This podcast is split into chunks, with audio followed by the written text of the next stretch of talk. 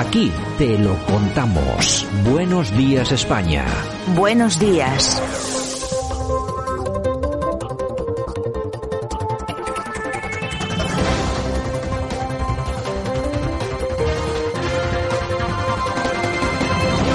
Bueno, pues ya estamos a 17 de mayo, ya estamos en nuestra portada con el profesor Sergio Fernández Riquelme.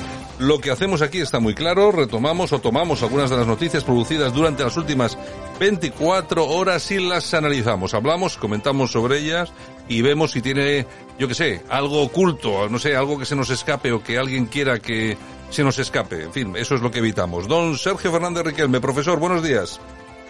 Muy buenos días, Santiago. Bueno, un saludo. ¿Qué tal? ¿Todo bien? Todo muy bien. Me parece estupendo. Oye, no sé cómo irán las encuestas por Murcia, eh, porque siempre están haciendo encuestas de continuo, pero lo que sí estamos sabiendo, lógicamente, porque se acercan las elecciones en Andalucía, son las encuestas que se van produciendo en relación a ese, a ese comicio. Bueno, la última ha sido una encuesta de OK Diario que tiene muy poco que ver con lo que hemos comentado hasta ahora, entre otras cosas porque en ese en ese en esa encuesta se apuntan 42 diputados del Partido Popular y atención porque 24 de Vox, que son creo el doble de lo que tiene ahora, ¿no?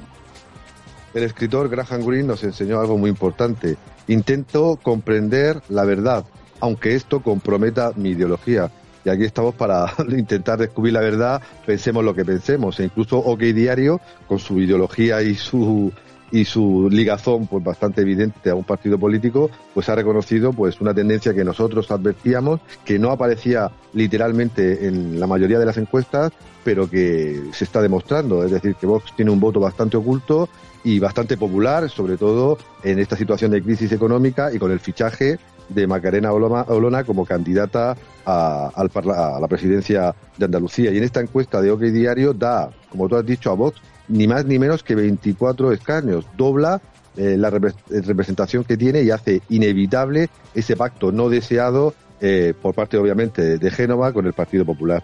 Bueno, nosotros hace un año aproximadamente, ¿qué comentábamos aquí en esta en este programa de radio? Seguramente eh, todos los que las personas que nos escuchaban hace un año lo saben, las, las, nuevas incorporaciones seguramente no. Nosotros opinábamos que la derecha estaba atomizada y que era imposible de que gobernase. O sea, vamos a ver, no va a gobernar la derecha en la vida en este país. Eso lo decíamos hace un año. ¿Por qué? Porque nosotros eh, hablábamos de la atomización de la derecha, porque había tres partidos. Pero las, la cuestión ha variado muchísimo, porque ha desaparecido Ciudadanos. Ha sido desaparecer Ciudadanos y volver la calma a las aguas. Los mares ya tienen unas olas, pues eso, para hacer surf, pero nada más. Y entonces estamos viendo que esa conjunción entre Partido Popular y Vox sí que es posible para gobernar. No solamente en Andalucía, eh, Sergio, lo hemos visto en Castilla y León y atención que pueden venir otras comunidades, como por ejemplo la tuya, Murcia. No es que sea posible, es que es inevitable. Y Ciudadanos, ese eterno proyecto del centro político español, en el fondo eh, era una alianza o formaba alianzas eh, tanto con el PP como con el PSOE intentando crear pues esos bloques políticos históricamente presentes eh, en España, pero Ciudadanos obviamente ha desaparecido.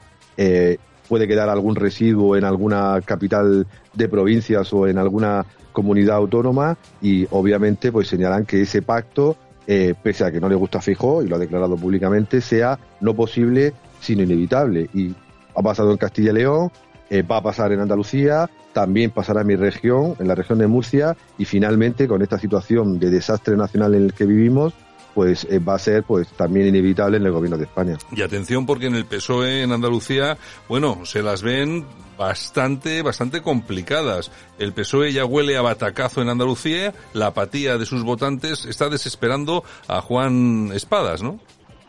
Sí, y además, eh, si tuviéramos un par de meses más de campaña electoral, eh, Vox podría incluso dar el sorpaso a un partido socialista totalmente en descomposición, porque fue perder el poder hace cuatro años y era un partido, pues obviamente, sistémico. Al perder el poder, los cargos, las instituciones, pues se ha venido abajo y obviamente le queda un panorama, pues, desolador tanto de presente como de futuro y eso creo que se puede repetir en diferentes comunidades autónomas en las sucesivas convocatorias electorales.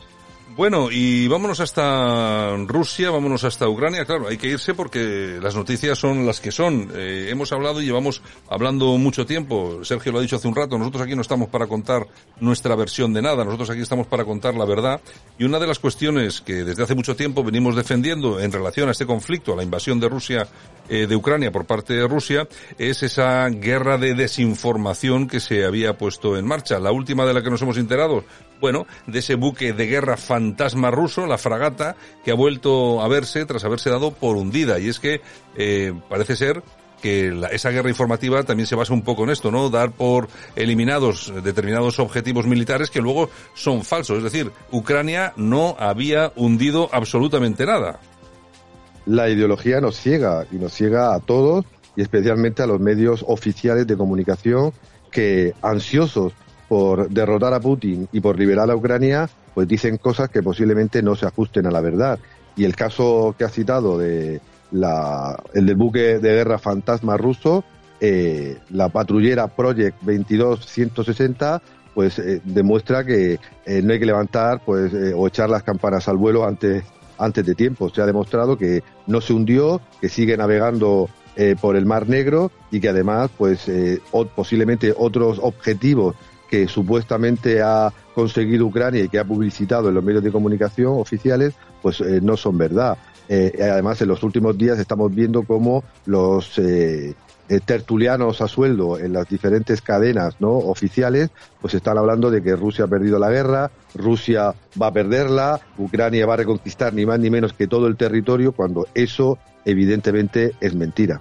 Bueno, parece ser que Rusia también se niega a negociar la liberación de los criminales de guerra, entre comillas, de Azovstal, es decir, sí que estaría por sacar de allí a los civiles, pero no a esos militares. Convertir a los criminales de guerra de Azov en objeto de negociaciones políticas es una blasfemia en relación a la historia de 1941, cuando la Alemania nazi invadió la Unión Soviética. Apuntan desde el Kremlin. Es decir, que parece ser que sí que hay voluntad. De hecho, creo que además se va a producir una salida de heridos y también de, de, de civiles, pero desde luego de que salgan de allí por, por libre los del batallón Azov, pues parece ser que no, ¿no?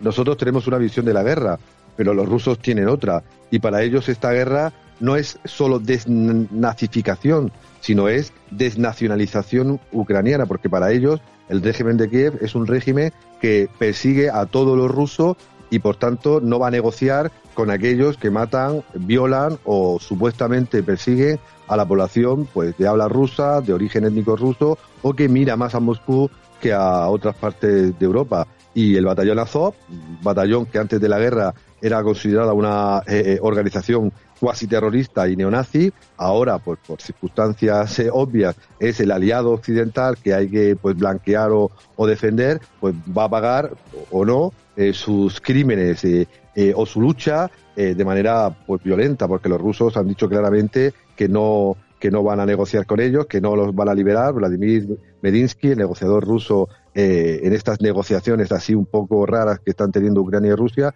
lo ha dejado bien claro. Esta gente cuando salga o se va a someter a un juicio de cuyo resultado todos sabemos, o directamente van a ser ejecutados prácticamente en la plaza pública.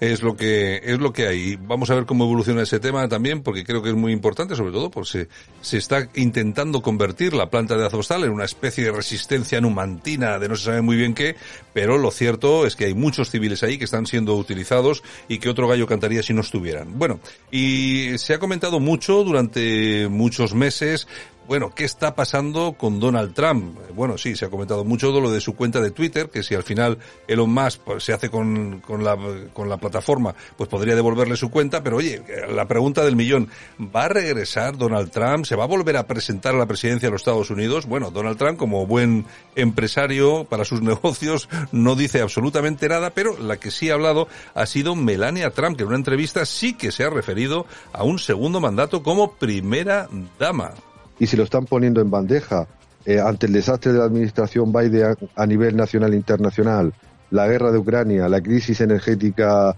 eh, global y la batalla cultural que los republicanos están ejerciendo en, en todos los Estados Unidos de Norteamérica, pues eh, Trump, que posiblemente podía dar un paso hacia atrás, pues está viendo que lo tiene todo a favor. Un tribunal supremo bastante adepto a su causa elecciones parciales eh, en estados o, en el Congreso que le están yendo muy bien. Y además pues un estado de opinión que hace que Trump pues incluso no sea tan mal visto eh, por incluso sus eh, enemigos ideológicos porque están viendo que la situación económica, política, social de los Estados Unidos es muy dura y con Trump, el malvado Trump, quizás se vivía mejor. Bueno, nos eh, venimos a suelo patrio, vamos a con noticias domésticas. Unas, unas que han llamado mucho la atención, unas declaraciones que han llamado mucho la, la, atención han sido la de Elías Bendodo, ¿no? Ha tenido que salir, volver a salir a la palestra para explicar lo que decía el otro día en relación a las nacionalidades, etcétera, etcétera, etcétera. Bueno, ha dicho que eh, mi postura es clara, pero ayer no la expliqué correctamente. Lo aclaro, España es una nación indisoluble de 17 autonomías con identidades propias. Nuestra compañera Yolanda mm, Couceiro Morín le ha respondido. Un cargo como lo es usted no puede permitirse el lujo de no explicarse correctamente y con claridad, y sobre todo en un tema como el de la unidad de España. Genera más zozobra la explicación que el propio error. Eh, Sergio, ¿cómo estamos, eh? Pues estoy totalmente de acuerdo otra vez más con Yolanda, porque no es una equivocación. Es decir, eh, Bendodo ha dicho lo que piensa el nuevo PP y nuestros oyentes pueden tener una ideología pues eh, concreta, pueden votar tradicionalmente a este partido político, pero el nuevo PP, el PP de, de, de Feijó, piensa esto. ¿Qué pasa? Que claro, las declaraciones de Bendodo han, han producido tal colapso en muchas eh, secciones del Partido Popular incluso en, en, Ciudadanos que ha tenido que salir a decir que se había equivocado. No, no, no. Esto lo dijo Feijó en su momento a, a su manera, pero es que Bendodo ha dicho y dijo claramente que España es una nación de naciones, un Estado plurinacional y que los murcianos, los murcianos tenemos una nacionalidad histórica, algo, vamos, inaudito.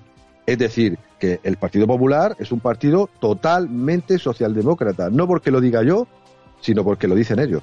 Bueno, lo que sí es cierto es que estamos asistiendo a una serie de cuestiones, pues, pues no sé, están reafirmando algunas tesis que quieren llevar por determinado eh, camino el nuevo PP de Feijó. Lo cierto es que todas estas declaraciones se realizan, no se las inventa nadie y desde luego desde luego que sí son eh, criticables. Un partido como el Partido Popular no puede estar a estas alturas hablando de ese tipo de cosas y no teniendo absolutamente claro lo que es España y lo que y lo que depende de nosotros. Otra cosa es que alguien haya marcado una estrategia para intentar eh, retomar ciertos votos o para intentar no desaparecer electoralmente de Cataluña o del País Vasco y que se estén diciendo cosas pues que en el resto de España pues que no suenan en absoluto nada bien. En fin, yo siempre lo digo, eh, cada uno puede votar lo que le dé la gana, cada uno puede es ser afiliado del partido que le dé la gana, pero cuando ese partido o las personas que lo componen cometen un error, pues hay que denunciarlo, hay que decirlo con educación, no hay que insultar a nadie,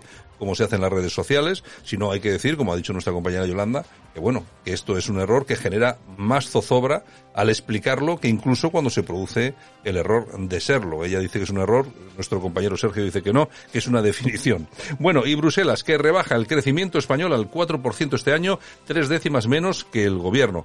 Bueno, la cuestión es que si es un 4% no está ni del todo mal. Lo que pasa que, claro, después de la pandemia es lo lógico y atención porque también se espera una inflación del 6,3%. Es decir, que de brotos, brotes verdes poco, ¿no? Lo peor de estos números es ver cómo el gobierno se centra en regular eh, por ley la regla de las mujeres y el PP pues suelta estas declaraciones cuando los ciudadanos lo están pasando muy mal y lo van a pasar muy mal.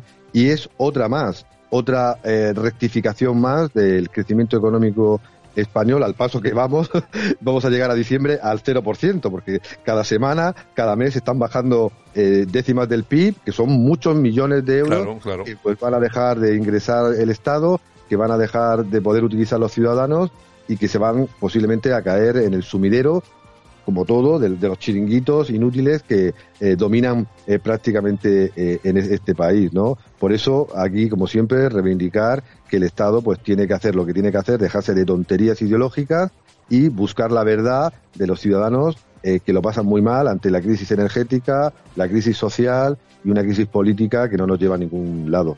Bueno, yo creo que hoy nos hemos metido con todo el mundo. Bueno, igual con Vox no nos hemos metido, pero podemos meternos, porque ya sabes, la maniobra de Vox para que Macarena Olona pudiera presentarse en las elecciones en Andalucía ha sido empadronarla en Granada. Es decir, se ha hecho un maroto. ¿Os acordáis? Yo no me imagino todos nuestros oyentes, ¿no? Cuando Maroto se, se eh, empadronó, no sé si fue en en Ávila o en, Segovia o no sé dónde para poder presentarse como senador. Lógicamente una tricuñuela para hacerlo fue muy, muy criticada por Vox.